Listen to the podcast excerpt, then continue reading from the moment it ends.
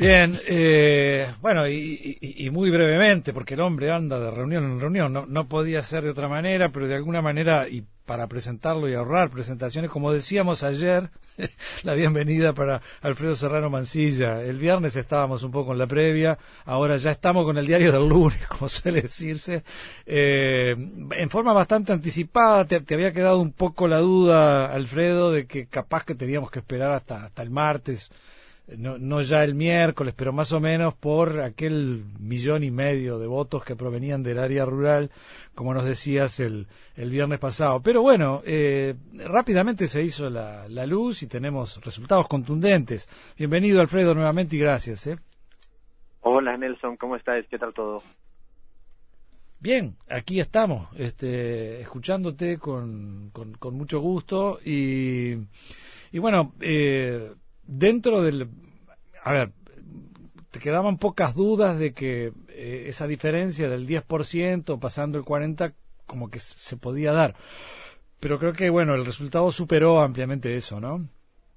Sí, absolutamente. De hecho, primero hay que, hay que decir que si ahora no hay datos oficiales todavía, de hecho, si uno mira en la página web en este momento, mejor que nadie se confunda, porque ahora mismo hay creo que había 39 a 39 o algo así, una suerte de empate técnico con el conteo oficial.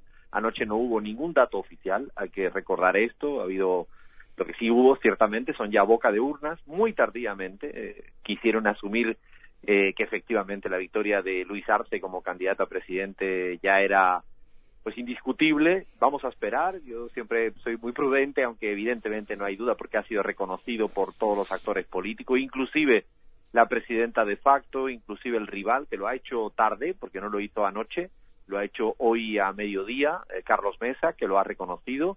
Faltan actores por, por, por hablar todavía. Es cierto que los resultados definitivos no están, yo creo que van a estar mañana. Todavía, insisto, si uno mira números, ahora mismo el único dato oficial es 39-39, pero el dato real, cuando ya se lleguen todos los resultados, es que la victoria ha sido muy aplastante, no sabemos si es de, de 15 o de 20 puntos, pero no hay duda y al final no hay duda porque como estaba escribiendo esta mañana es de volvieron a ganar las convicciones. Creo que Bolivia es el mejor ejemplo de una propuesta llena de convicciones que fue avalada mayoritariamente y los resultados saltan a la vista sobre todo un pueblo que le dice no al eje neoliberal. No han soportado diez meses mm. atroces de, de, empobrecimiento como habíamos hablado el viernes de no ruptura con el institucionalismo, con la democracia.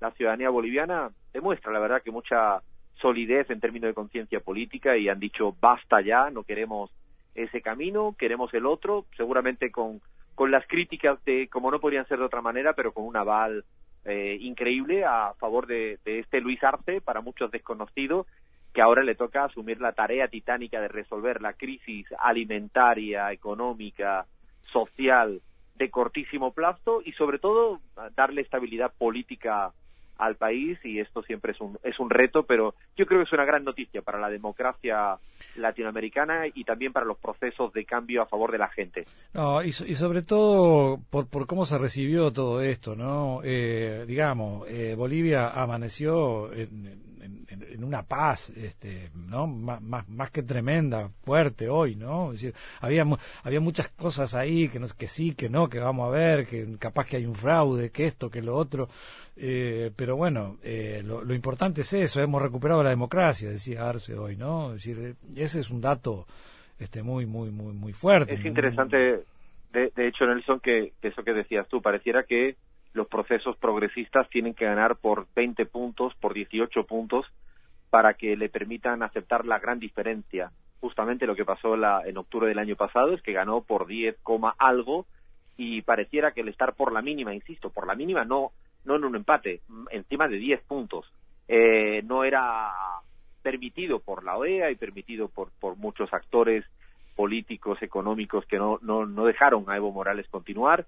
Lo, lo decíamos el viernes, es imposible invisibilizar la, el imaginario de colectivo de la gente las identidades políticas. Esto es otro aprendizaje que a mí me deja esta lección. Ya ha pasado en la Argentina, se empeñen como se empeñen en intentar proscribir, perseguir judicialmente a ciertos liderazgos, eh, esto no hace que sea invisible lo construido durante mucho tiempo. Insisto, esto no está exento de sus fallas, sus críticas. Tú, tú, hablabas el, el, viernes de algo que yo destaqué al principio del programa, de, de que, bueno, hay, hay partido ahí, eh, hay un partido que, que se, se, se, hizo sólido, es decir, más, más, allá de los liderazgos, más allá de Evo, más allá de los nombres, hay un partido, el MAS, ¿no? Es decir, es una cosa contundente, ¿no?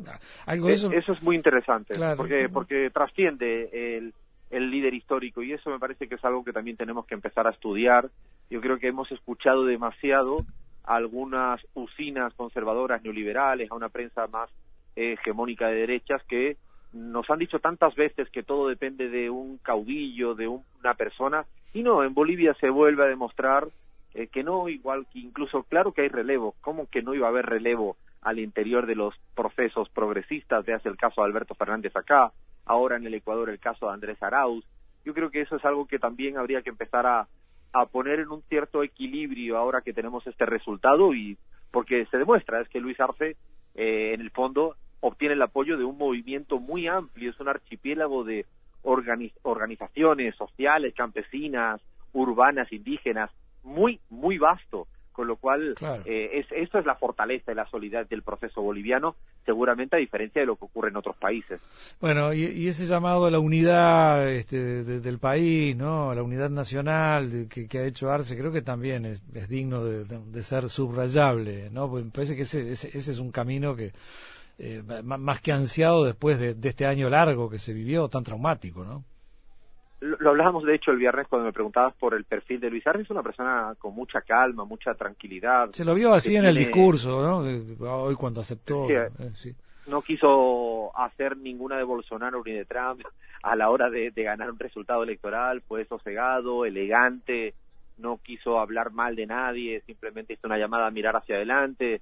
Y la verdad que uno que, que lo tiene la suerte de conocerlo es una persona muy calmada, muy muy bien mesurada. Mesurada, insisto, y lo dije también el viernes, no significa ni de centro ni moderado ideológicamente. No es una persona que entiende que en la política hay un otro, un adversario político, pero que el país tiene que participar y estar todos. Y creo que, que va a ser su forma de gobernar. No me parece que Luis Arce tenga otra manera. Él lo ha hecho siempre. De hecho, demostró que un Estado muy fuerte, protagónico, con nacionalizaciones en ciertos sectores, no era incompatible de ninguna de las maneras con que la iniciativa privada también tuviera la cancha para, para crecer. Era una suerte de ganar-ganar, eh, con claridad de, de, dónde tiene que ir Bolivia, pero nunca excluyendo, yo creo que esto lo va a, lo va a trasladar cuando tenga que asumir, que será bastante pronto, eh, eh, con el resto de actores políticos. Lo demostró en el discurso de ayer y uno que le ha seguido la trayectoria, eso es, es creo que la persona que viene ideal para garantizar la tranquilidad democrática que necesita